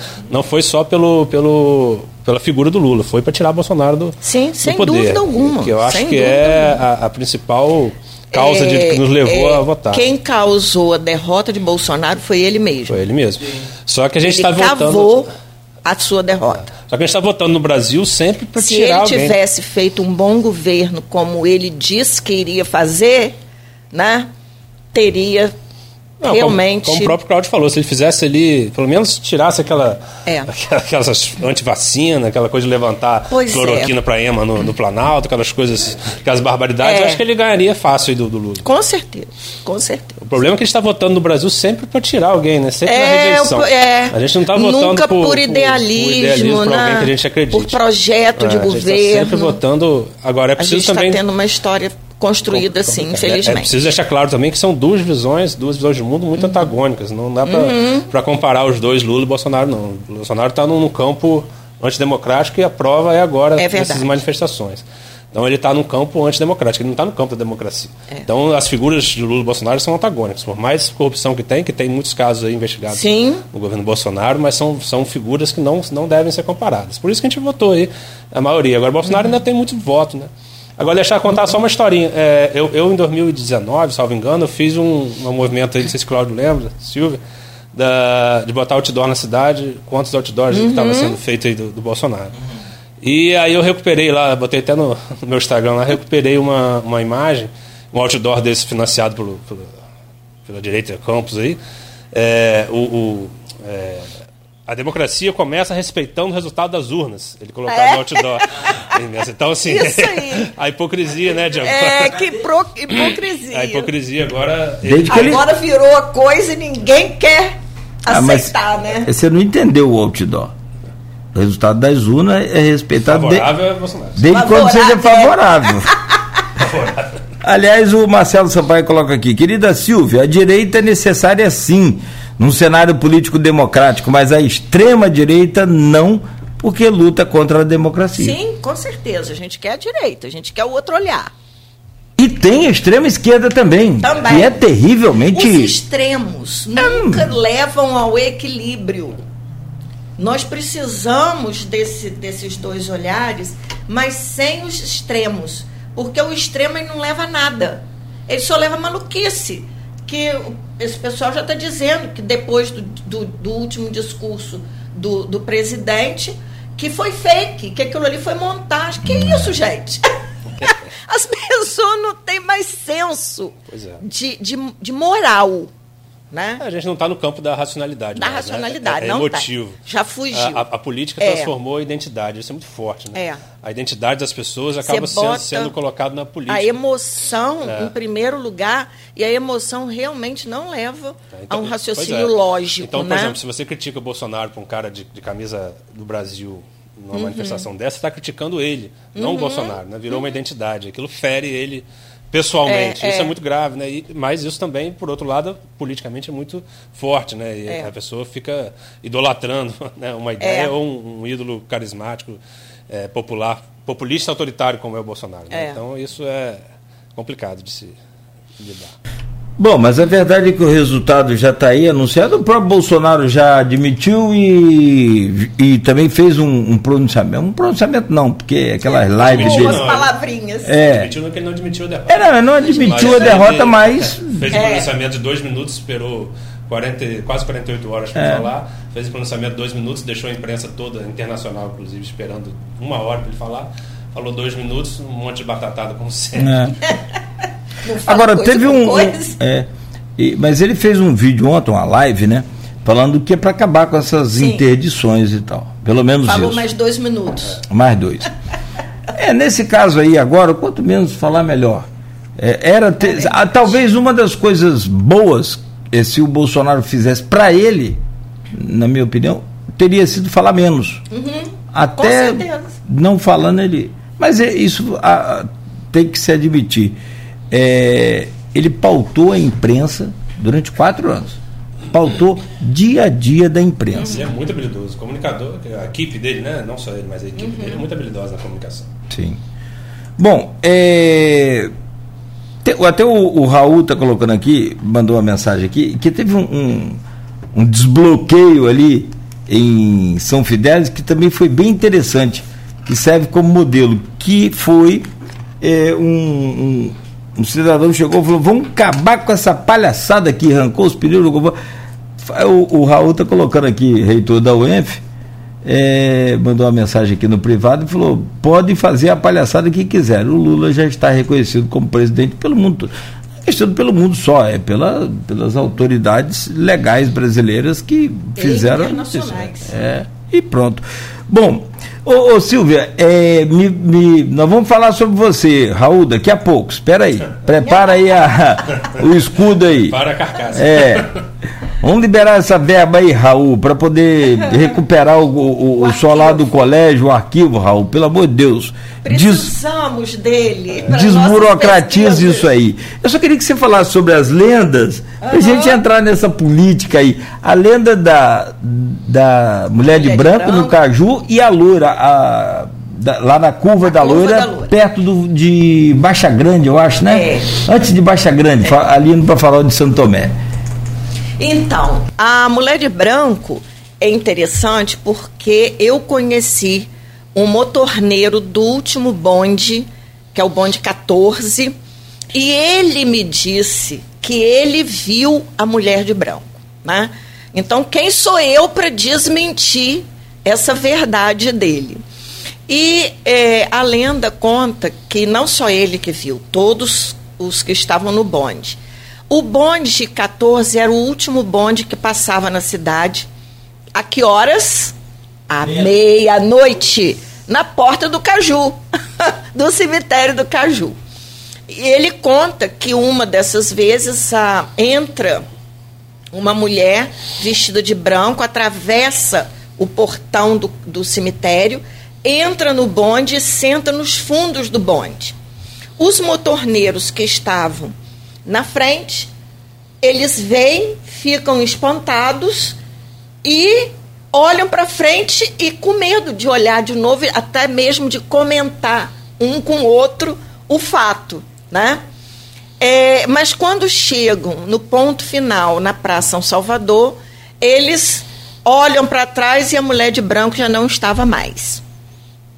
E esse fato aconteceu algumas vezes e depois não mais. O interessante é que o bonde acabou, mas a lenda ficou, né? A mesma coisa acontece com a curva da loura.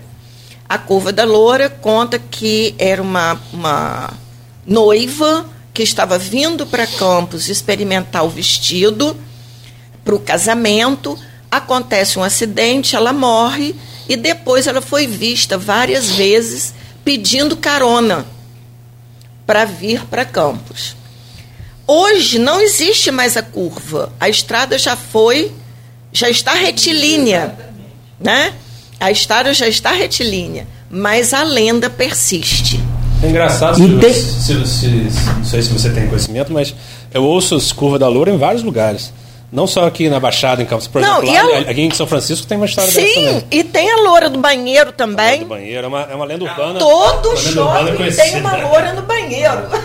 Porque é sempre loura, né? Agora você sabe, loura, né? Agora você sabe de um fato? Sabe por que, que acabou a curva? Hum. Por causa da loura. Por causa da... Eu não sei se foi por causa da loura, ou se o projeto é, de engenharia da, do traçado ali estava errado. Por quê? É, é, durante um bom tempo, né, o Beto, a gente fez aqui pela Continental, é, durante ele, aqueles verões de 2004, 2005, não, de 2004 não, 2005, 2006, 2007, 2008, foram quatro ou cinco anos ali fazendo Rádio Farol, que era uma, uma, uma, uma tradição que eu já peguei aqui da Continental, né, a gente ampliou, melhorou um pouco que a gente conseguiu e tal, aquela coisa toda, fizemos várias promoções no farol, então assim, eu ia todo final de semana no farol, eu estava bem habituado com a, com a, com a loira da curva, ou com a curva da loira, eu não sei, mas eu sei que no final é, é que eu também eu consegui perceber assim, tinha muito acidente. Sim, sem dúvida. Real, real, não é acidente de lenda, não. Os acidentes uhum. ali de vez em quando você saía, tipo assim, vamos embora, vamos para farol que a gente tem que fazer. Cuidado com a curva. Isso, mas já chegava lá, tinha um carro lá embaixo, no meio do é, pasto lá. É. Exatamente. A, a, ali nos Airizes também, né, Edmundo? Não sei se você ouviu essa, essa lenda. É, que muito, às vezes as pessoas passam ali e ouvem choro vindo do solar, murmúrios poderiam ter sido de escravos, alguma coisa, né? Essas lendas todas têm um fundo de verdade. A verdade é essa, né? Ou seja, ali os murmúrios do Airises. Tem vento, tem uma, uma corrente de vento, né? Com as árvores. À beira do rio ali, né? À beira do rio, né? O murmúrio daquele, do, do, do próprio barulho do rio ali muito perto ao solar que faz um eco, né? Uhum. Dá um, um, eco ali. A própria arquitetura do solar favorece. Exatamente, favorece a esse, esse barulho. É, e aí, nada melhor do que criar uma lenda, né? Na questão do cemitério, é, quando os corpos eles estão, eles entram em decomposição, eles têm uma reação química que provoca um gás quando sai esse gás, ele faz com que a gente imagine fantasmas, né? E é a questão da, da, da mulher de branco. Na curva, o perigo da curva mal projetada, que pode provocar acidente, provoca o surgimento da lenda. Né? Eu acho isso fantástico na questão da cultura popular como que a gente consegue ser tão criativo, né? Ah, eu, eu entrei ali no Arizes há pouco tempo, né? Aliás, tem um acervo ainda lá abandonado, Sim. incrível, documentos fantásticos ali que eu tentei com a família que ela doasse ao arquivo público, doasse ao museu. O tratamento do arquivo que tem um laboratório lá seria uhum. o ideal, né? Mas é, não não consegui, a família não não cedeu, enfim. Mas está lá abandonado, um arquivo muito bacana, muito manuscrito, muito mapa, muita muita muito documento interessante que deve, deveria estar acessível a todos. Mas enfim, entrei lá no Solar e conversei com as pessoas que ficam lá, né, na, no Solar ali, na, tem uma casa próxima e uhum. tal. Ele falou, afirmou mesmo assim, não, eu já vi escrava na janela ali, escrava branca uhum. na janela ali várias vezes várias vezes. Ele falou, falou assim, muito tranquilidade. Não, mas é. não, é, não é vi uma vez, várias vezes ela está ali. Um já me contou que já viu a escravizaura atravessar, atravessar a estrada, estrada. para tomar banho no rio. É, de novo, se você quer saber se a lenda é verdadeira ou não, Adquira o livro comigo lá. É. Mas, assim, é, por mais que seja verdade ou não, as pessoas fazem essas projeções. Uhum. E essa é a importância da, da lenda, né? A importância, né? vamos botar assim, para trazer a, curiosidade das pessoas para aquilo ali. Né? Ó, então, tem, se vocês me permitem, é, rapidinho, mas é, é, eu tenho uma lenda também que minha mãe tá lá em Talva, viva, ouvindo a gente. É, ela me contava, me contou várias vezes assim, mas como desde criança e agora, velho. A lenda da mula sem cabeça. Sim. Quem aqui já teve oportunidade de dormir na roça sem energia?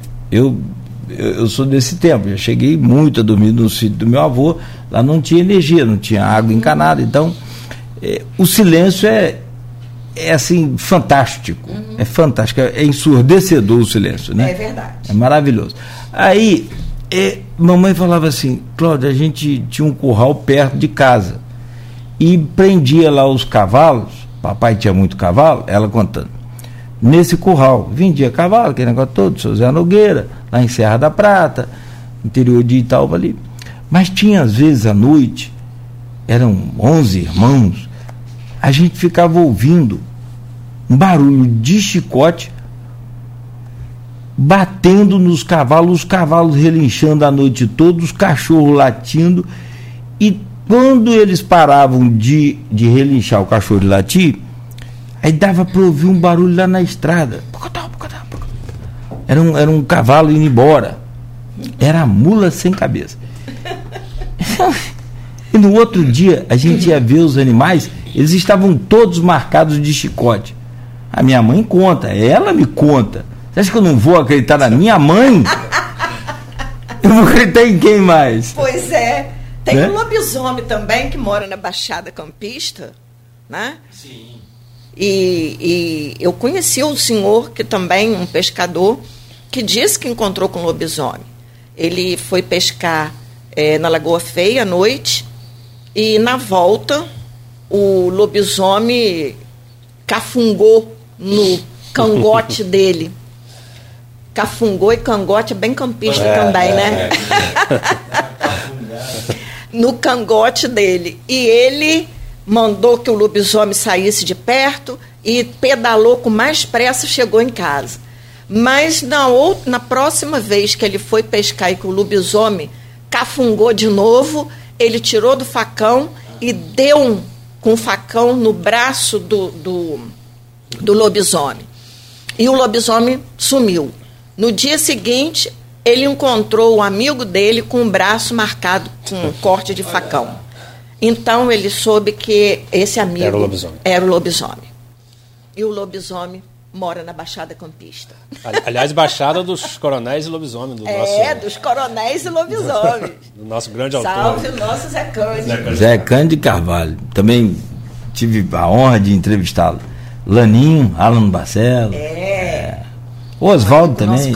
Ah, Osório, Osório, Osório. Peixoto. Ah, Osório Peixoto. Ah, bom, são 8h37. Deixa eu só, para a gente fazer essa virada aqui de, de bloco, porque tem várias perguntas aqui no, no grupo de WhatsApp e é pertinente essa questão de cultura, de novo governo, a expectativa de vocês. A gente fala sobre também o, a burocracia aí na UENF, meu caro Raul, que está atravancando aí a recuperação e quem sabe até o salvamento lá do solar do colégio, que pode a qualquer momento ter um problema. É, rapaz, a gente trabalha aqui com altas tensões. Temos aqui 380 watts, para você ter ideia. É, e que faz a conversão para 220 para poder dar aquela estabilidade, essa coisa de rádio eu, assim, eu, eu não sou nenhum especialista, sou nenhum técnico, nem nada, mas eu estudo muito, eu leio muito, eu vivo com os caras quando eles vêm aí mexer, eu procuro aprender um pouco. Então, a, a, a, toda a nossa rede aqui, ela é toda assim, redobrada de, de potência, de capacidade, para poder não haver nenhum problema.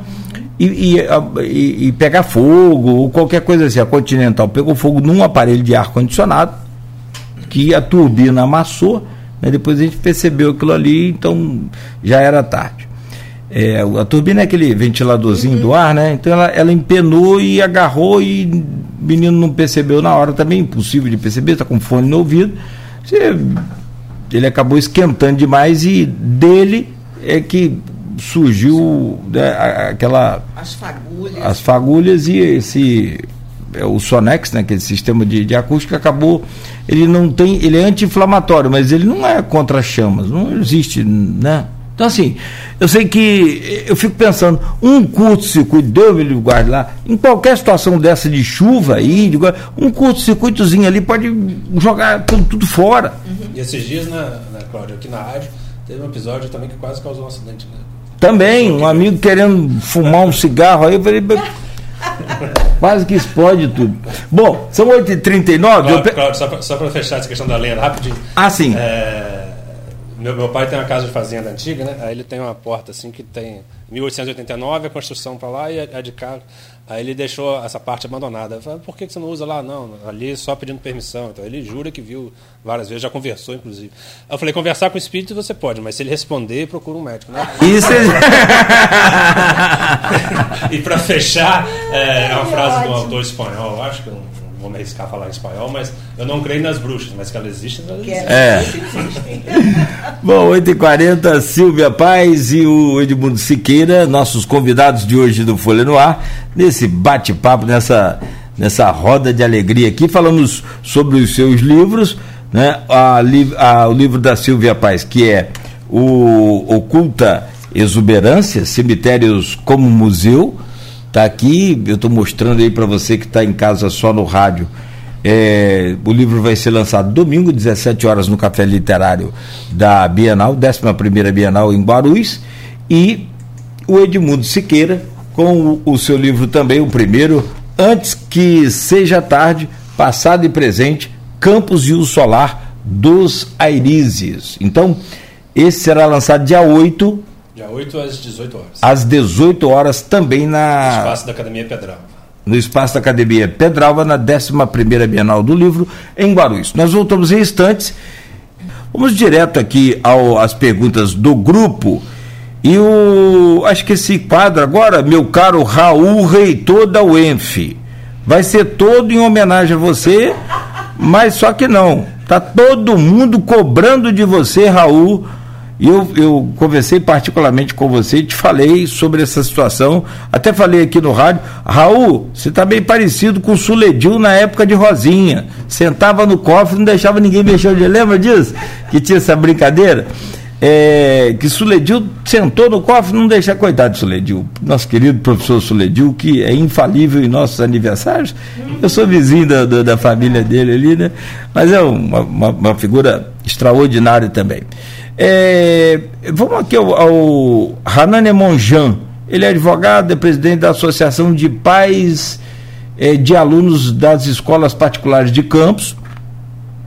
É associação, é. Acho que é associação. É associação mesmo, né? É. Perdão, tá? Eu, eu, eu confundo com o sindicato, Hanane. Edmundo, bom dia. Com base no seu artigo na Folha, o que esperar do Congresso que inicia a legislatura em 2023? Há renovação nas lideranças de esquerda no Brasil pós-Lula? É, primeiro, um abraço para o Hanani, né? Muito ativo no nosso grupo aí do programa e, e, traz reflexões importantes. Ele deve estar se referindo ao artigo que eu escrevi sobre a esquerda necessária, a direita necessária, né? Que é justamente o que a gente falou também agora há pouco tempo aqui no, no, no começo do programa sobre a, a, presença da direita democrática, né? Que é muito salutar, muito importante. Quem dera a gente tivesse um partido conservador no Brasil realmente responsável, realmente é, é, estruturado e com pensamento e com, e com, inteligência, né?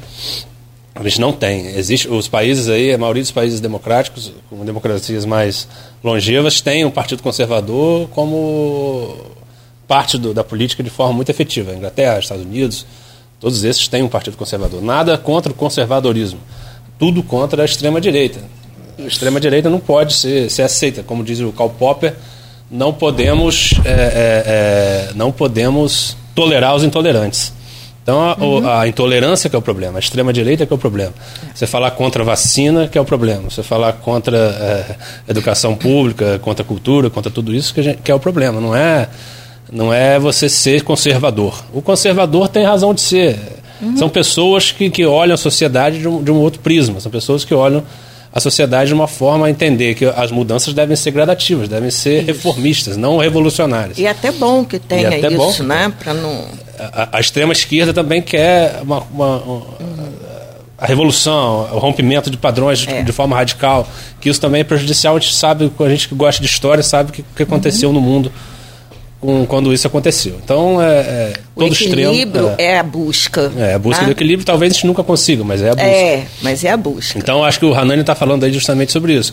Uhum. Eu acredito fortemente que é preciso construir uma direita democrática no país. Uhum. A morte do PSDB, que morreu, a morte uhum. do PSDB é muito grave. Porque é, um, é, seria esse. O Aécio ali fez em 2014 uma besteira de contestar a eleição, que dá, que dá base para muita coisa do bolsonarismo. Mas, é, tirando o Aécio Neves, é, a PSDB tinha uma construção histórica no, Sim, no Fernando Henrique, todo mundo, que, o plano real, né? a estabilidade financeira devemos a ele, enfim, muitas coisas devemos, devemos ao PSDB. E é muito triste que essa direita democrática tenha se esvaído e de, dando espaço aí para o bolsonarismo, que é, é. antidemocrático e não, não há discussão contra isso. É, é falar, ah, mas você é contra Bolsonaro, não é questão disso, é questão contra os atos que ele empreende, contra é, o, o, bolsonarismo mais radical que ele, que ele sempre alimentou e é. continua alimentando. Então, é, a direita necessária é essa, a direita democrática. E eu acho que o conservadorismo no Congresso desse ano, próximo, está tá existente. Não sei, vamos ver se vai ser um conservadorismo de verdade ou vai ser um reacionarismo. É. Mas se for um conservadorismo, talvez coloque o governo do, do PT em, em, terrenos mais equilibrados. Uhum. E isso é muito bom para a nossa democracia. Tomara que isso aconteça. Porque se o PT começar a trazer, fazer um governo essencialmente petista, não vai ser bom para o país. O uhum. governo tem que ser um governo de transição, um governo que caminhe para o centro. Então, para isso acontecer, um Congresso eleito com, com a característica que foi eleito, volto a dizer, é preciso ver se descamba para um reacionarismo ou mantém um conservadorismo é, produtivo, é, vai ser bom. Então, assim, o equilíbrio, como a Silvinha falou, é, é, o que a gente busca. E se o PT conseguir um governo que, que vá ao centro, que faça um governo de transição democrática, uhum. que é a missão que o Lula, e o Lula percebeu isso, a primeira pessoa que ele, que ele cumprimentou no discurso depois da eleição foi Simone Tebet, uhum. companheira Tebet. Uhum. Então, assim, porque é, ele percebeu, Lula, como, como, um político muito inteligente, percebeu a missão dele, percebeu que não foi ele que ganhou, como a gente também falou há pouco tempo. Percebeu que quem ganhou foram, foi essa frente, frente ampla que se formou em torno. E, e, e é muito da inteligência brasileira está é. com ele. É preciso Lula... que, essa, que esses nomes, que essas pessoas, que essas lideranças se unam né, pra, pra, em busca desse equilíbrio. Exatamente. Realmente. E como a Hanania falou aí no final, se a, a, esquerda tem liderança, acho que foi isso que ele trouxe aí no, como comentário, é Lula, eu acho que o PT também, depois que o Lula terminar a sua, sua trajetória, que eu acho que é o último Será um dele, novo PT. será um PT, eu acho que muito mais... É, é, equilibrado. É, equilibrado e talvez muito, muito com menor capacidade de, de e voto. posso te afirmar também já te interrompendo e acrescentando minha opinião. Se não é o Lula, o PT também não. Não. Não. não, não. Vamos lá, vamos a, a, tem mais. Nosso tempo vai acabando. Eu quero falar sobre o solar do colégio. Tem aqui a Silvana Venâncio. Pergunta: Como a senhora Silvia e o senhor Edmundo projetam a literatura no próximo governo do presidente Lula? Olha, é, os antigos governos do PT, nós tivemos uma, uma, um Ministério da Cultura atuante e muito bom para não só para todos os fazedores de cultura, na verdade, né? não só os da cultura popular, mas todos os fazedores de cultura. Então, eu acredito que haja uma retomada para que isso aconteça, né? Na área da educação, é, da ciência, do, da construção é, e da manutenção do nosso patrimônio cultural como um todo, do patrimônio imaterial, do patrimônio material e do patrimônio natural. É essa a educação que a gente busca, né, Edmundo, no, no nosso trabalho e, e nessa construção. Acredito que tem esperança que retome esse processo é, de valorização da nossa, do nosso patrimônio cultural. É, eu, eu, eu sinceramente acredito que vai melhorar porque a gente está vivendo um período de, tenebroso de, de destruição de, de, muitos institutos. O próprio IFAM foi sucateado. É. O nosso ministério, nossa secretaria de, de cultura, né, federal, que a gente nem tem ministério, é, é, é, quem, quem, controla lá é o Mário Frias, que eu acho que se eu for tecer comentários sobre ele aqui, eu vou acabar. Sendo preso. então, assim. É, e gente... o pior é que quando o Ministério age com pouco ou, ou melhor, desqualificando toda essa questão de ciência e cultura de modo geral, Sim. né? É, a, os, os estados também sofrem. Sim. O nosso NEPAC sofreu sim, muito, sim. né? E, muito, perdeu muito poder e, de, de ação. E é preciso lembrar aqui com, com muita, muita clareza. Antes do nosso amigo Mário Frias, de novo é melhor nem falar sobre ele, o secretário Roberto Alvim. Não sei se vocês que se lembram. Também. Não sei se vocês se lembram, mas fez um, um, um pronunciamento discurso literal do Joseph Goebbels, é, é, é, da, da, propaganda também nazista. Não só em áudio, é, mas em vídeo e, também. Com, com estética nazista, estética. frase nazista, é, oratória nazista. Então não é porque ele, ah, você acha ele nazista? Não, ele é nazista. Porque é.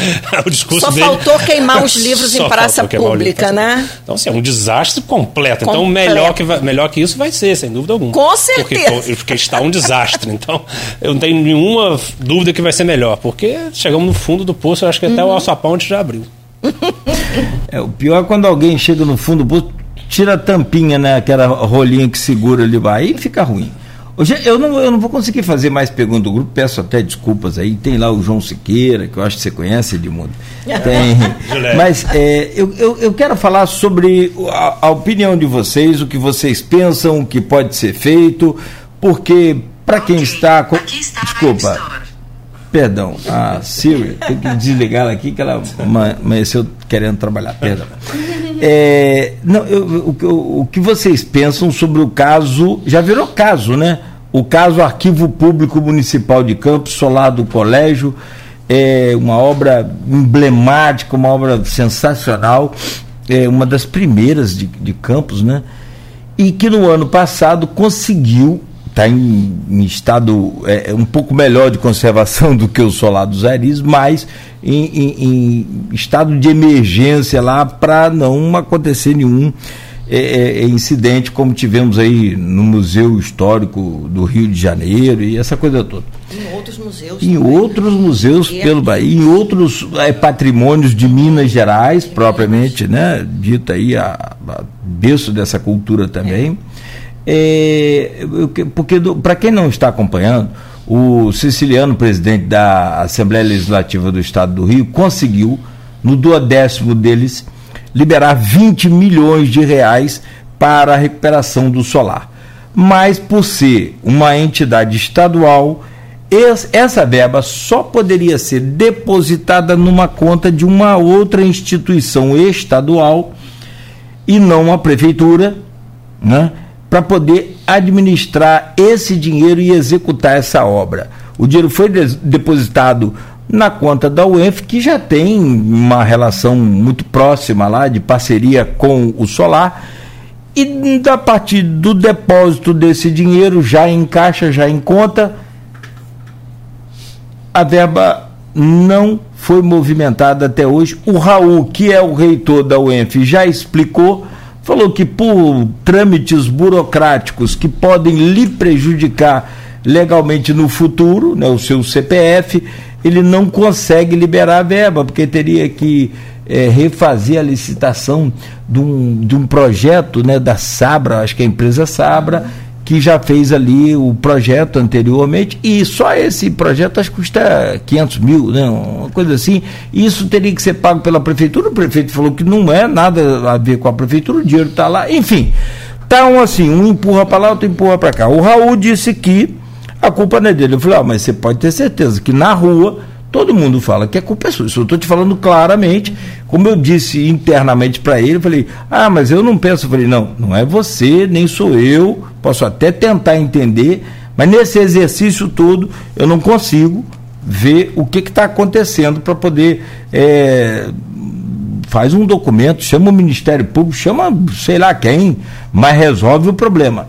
O que vocês pensam sobre esse caso? Eu começo com a Silvia, porque é muito importante a, a opinião de vocês, o pensamento de vocês, com, talvez com um recado direto para o Raul.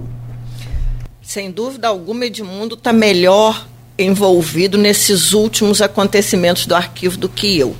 Mas, sem dúvida, o arquivo é fundamental para nós pesquisadores é, da história local e regional. O arquivo é necessário, é um dos poucos existentes no Estado. É, nós temos alguns pequenos arquivos, mas muito tímidos, né? espalhadinhos, são, e, e o Estado são, muito, são muitos municípios, e que não tem estrutura nenhuma como a que nós temos. É, isso já era previsto, toda essa dificuldade que a gente tem passado com o arquivo já era previsto desde lá do início, no século passado, no final do século passado, quando nos reuníamos para pensar o arquivo.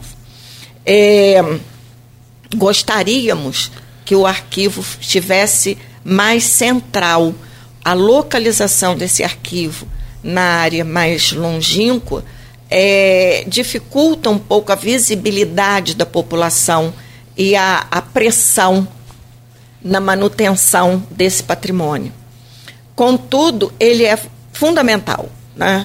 É, a gente não, nunca foi contra o, a, a instituição é, do arquivo público em Campos. Pelo contrário, a gente queria ele mais perto, para facilitar justamente a, não só a, a ocupação dos pesquisadores, mas a ação do poder público. Né? Mas eu passo para Edmundo, que está mais por dentro desse processo final aí, né, atual, vamos dizer assim, do, junto ao arquivo.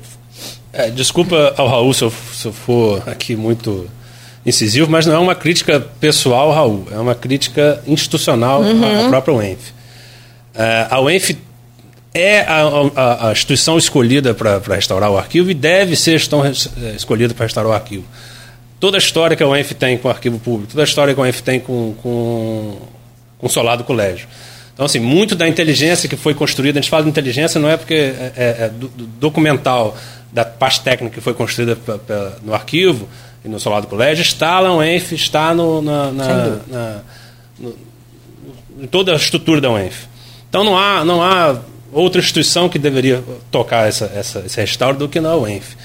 E não há também desculpa lógica possível para que o dinheiro esteja, 20 milhões esteja parado até hoje, em 10 meses. Não há desculpa lógica possível. Desculpa, Raul, mas não há. Isso, isso, isso não, não, não, não tem justificativa lógica, plausível porque o dinheiro esteja lá até, até agora. Então, isso não, não. Ah, mas é por causa de burocracia. Isso é para ser resolvida. A burocracia é para ser resolvida pela instituição. Se você aceitou ser responsável por uma obra, você tem que ser, cumprir os, os trâmites para que ela aconteça. Mesma coisa de você pegar um empréstimo na sua casa para reformar a sua casa, levar 10 meses com o dinheiro em conta. Sua esposa, cadê o dinheiro? Cadê a obra? Não, eu estou esperando aí um, uma coisa melhor. Então não, não existe, desculpa, não existe justificativa para isso. Desculpa, Raul, mas não há justificativa para essa espera toda.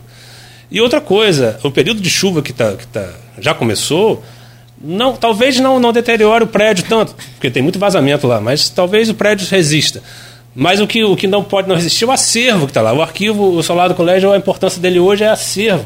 Um acervo riquíssimo, não só do, de Campos, é do Brasil. Então, uhum. aquilo, se, se, aquilo se de, de, deteriorar por causa de, de inércia, muita umidade, Muita né? umidade. Não sei se quem já foi lá é, percebeu, já fui lá algumas vezes. Aquilo ali é só madeira e papel. Então, se aquilo ali sai uma faísca, aquilo pega fogo em tudo. Uhum. Então, a, a, fiação daquilo ali está toda exposta. Rafaela Machado, a coordenadora, ela faz de tudo para manter aquilo na melhor forma possível. Mas não é, existem limitações uhum. estruturais que, que, seriam resolvidas com esse, com esse dinheiro.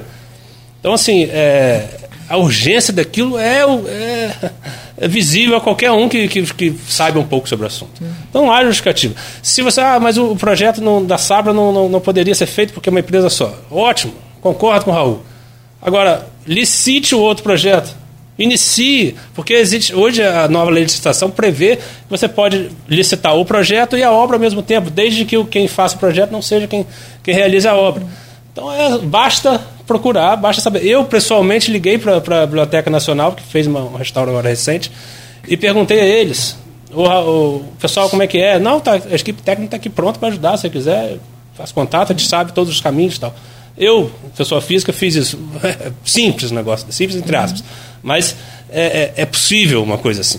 Basta você ter a vontade de querer fazer, botar isso como prioridade. Começar a fazer. O gestor precisa colocar as prioridades. Uhum. Se você levar um mês, dois para poder a coisa começar, é plausível. Agora, 10 meses com 20 milhões parado não é plausível.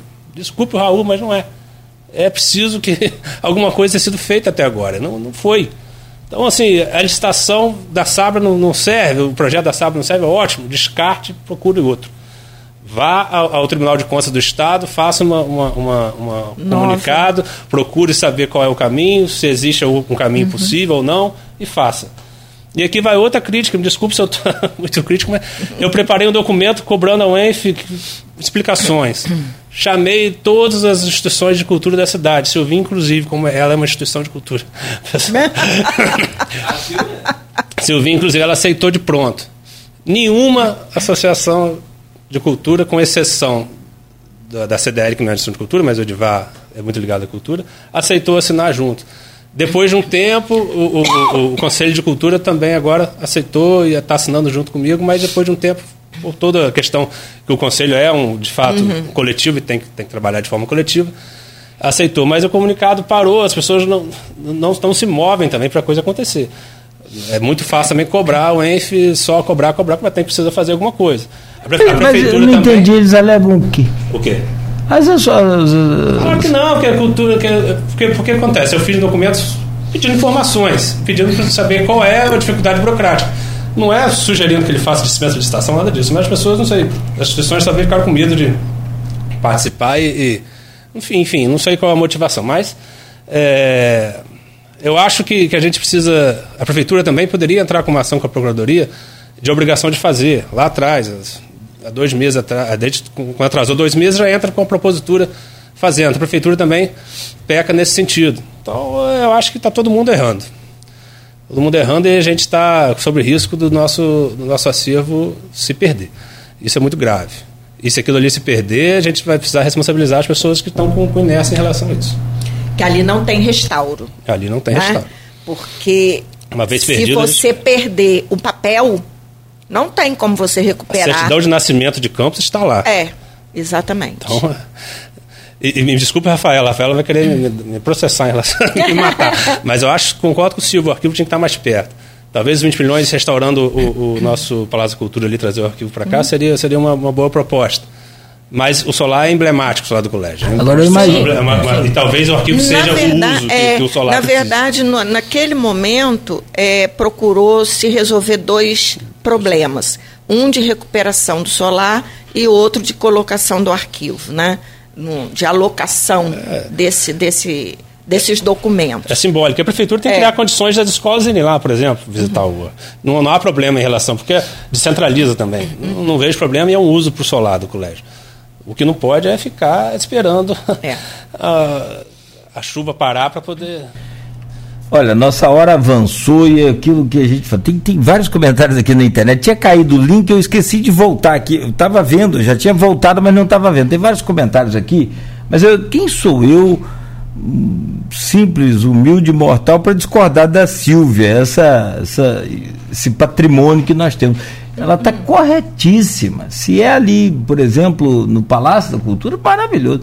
Agora, o que eu fico pensando é que se não fosse lá, o arquivo já tinha caído. O solar do colégio já teria caído. Exatamente, a gente é tem uma esse pena. problema, né? Tem esse Exatamente. Você fica desse Como for... o solar da baronesa. Vai como cair. Como o solar de Arizes. Como o solar né? de Arizes. Então é muito difícil essa questão. É, aí Complexa. é inacreditável e aí sou eu que estou falando, Cláudio Nogueira, é inacreditável. Ninguém acredita nessa história de que tem o dinheiro, mas o reitor da UEF não libera o dinheiro por trâmite burocrático. Como que você vai entender uma situação dessa? É inacreditável. A gente espera assim que o Raul uma hora se sensibilize e coloque as coisas assim de forma bem clara e, e, e deixa ou então devolve o dinheiro para que a Assembleia consiga enviar para outra instituição. Faz um, uma, uma ideia é essa também, Raul. Mas pelo amor de Deus, é, sai de cima do cofre, como diz aqui no, no, no, na, na lenda, né? mais uma lenda aí né? de que parafraseando lá o, o povo com relação a, a, a Suledil na, na prefeitura passada de Rosinha. Então, é preciso sim, porque se acontecer alguma coisa, o Edmundo hoje está se desculpando por ser mais é, ríspido. Mas, por outro lado, quem vai ter que se desculpar com a população vai ser o, o Raul. E seguramente eu tenho certeza que o Raul não, não vai querer fazer isso. Gente, eu quero agradecer a vocês, dizer da minha alegria. Tem várias pessoas comentando aqui. O Gildo está falando que é, também o último livro dele publicado vai ser em dezembro agora, também na, no, no, próprio IF, será lançado. Ele vai estar tá lá na, no, no, lançamento de vocês. Bom. Wesley Machado também, escritor, está aqui dizendo tá que. junto comigo. Tá? A Wesley, sensacional. É, também lançando os dois livros lá, muito bacana. Ele vai estar tá prestigiando também, enfim. E está aqui escrito, meu filho, como diria lá na Rússia, escrevido. Não é coisa, é, é, não é historinha pra, pra, pra, de coisa, não. É fato. Existem pessoas morando na minha casa da fazenda que é de 1889. João. E eu já conversei com eles. Como eu falei, se responder, procura um médico. Não consigo vê-los. Seu João Siqueira, pai do nosso glorioso Edmundo. Se você trouxer ele aqui para contar histórias dessas daí, você vai fazer um ah, programa sensacional. Silvio, obrigado, bom dia. Desejar sucesso para você, é o mesmo que jogar água na, na lagoa. É, é chover no molhado, mas eu desejo de todo o coração Muito muita obrigada. saúde, vida longa para você, minha amiga. Obrigada para vocês também, a todos que nos assistem. É, e, e eu que fico assim, grata de poder estar aqui com vocês, né? Meu bom dia para todos. Beto quer andar no bonde 14, só para ver a mulher de branco. Vai ver a mulher de branco. No bonde 14 acabou, Beto. A curva também acabou. Quer dizer, as pessoas acabam com, a, com as lendas da gente. A curva acabou. Melhoraram, é. é, deram uma melhorada. É. Foi no governo Rosinha, que aliás é aqui como prefeito. Vamos navegar nas lendas. Nas lendas. E seu, seu João, leva a gente lá na fazenda a hora que você estiver papeando com esse povo lá de. Silvinho já foi lá. A casa é linda. Mas você conversou? Já tomei café com broa. ah, pensei que era com o pessoal de mil. Opa, esse café com broa aí, eu converso até com o pessoal de 1.600, quando mais de 1.889. Edmundo, obrigado aí, sucesso para você sempre também. O outro que despontou aí, né, né, né nos seus artigos né, no, no portal Folha 1 e no jornal Folha da Manhã e que só nos, nos honra com seu carinho e amizade. Obrigado, bom dia, sucesso para você. Obrigado, obrigado, Cláudio, Beto, Silvinho, aqui por esse papo muito bom e sempre que precisar, só chamar que eu tô, tô por aqui. Desculpa aí qualquer desabafo, mas eu acho que a gente precisa colocar algumas coisas que eu acho que o tempo vai passando, a gente, como o Silvinha trata aí o livro da, da morte, se a gente deixar que, que morra nossos, nossos patrimônios, e como a gente falou, como o Silvinha falou, se morrer um papel, a gente não recupera. O patrimônio também não. Se cair um prédio, a gente não, por mais que construa tudo igual, não adianta. Então, que a gente possa lutar, pelo menos, para que a gente consiga manter vivo. Muito obrigado e sempre que precisar, só chamar. Tá certo. Silvio, eu sei, de preferência não chamar às sete da manhã. Não sei se eu vim assim, mas eu pelo menos escrevo sempre à noite. Né, todo mundo, eu acho que todo escritor, é, é. eu acho que todo, é. a maioria, escreve à noite. A noite é mais é silenciosa, né? É. Gente, 9 horas e 15 minutos, conversamos então com a Silvia Paz, ao vivo aqui no programa, e com o Edmundo Siqueira. A gente volta amanhã às 7 da manhã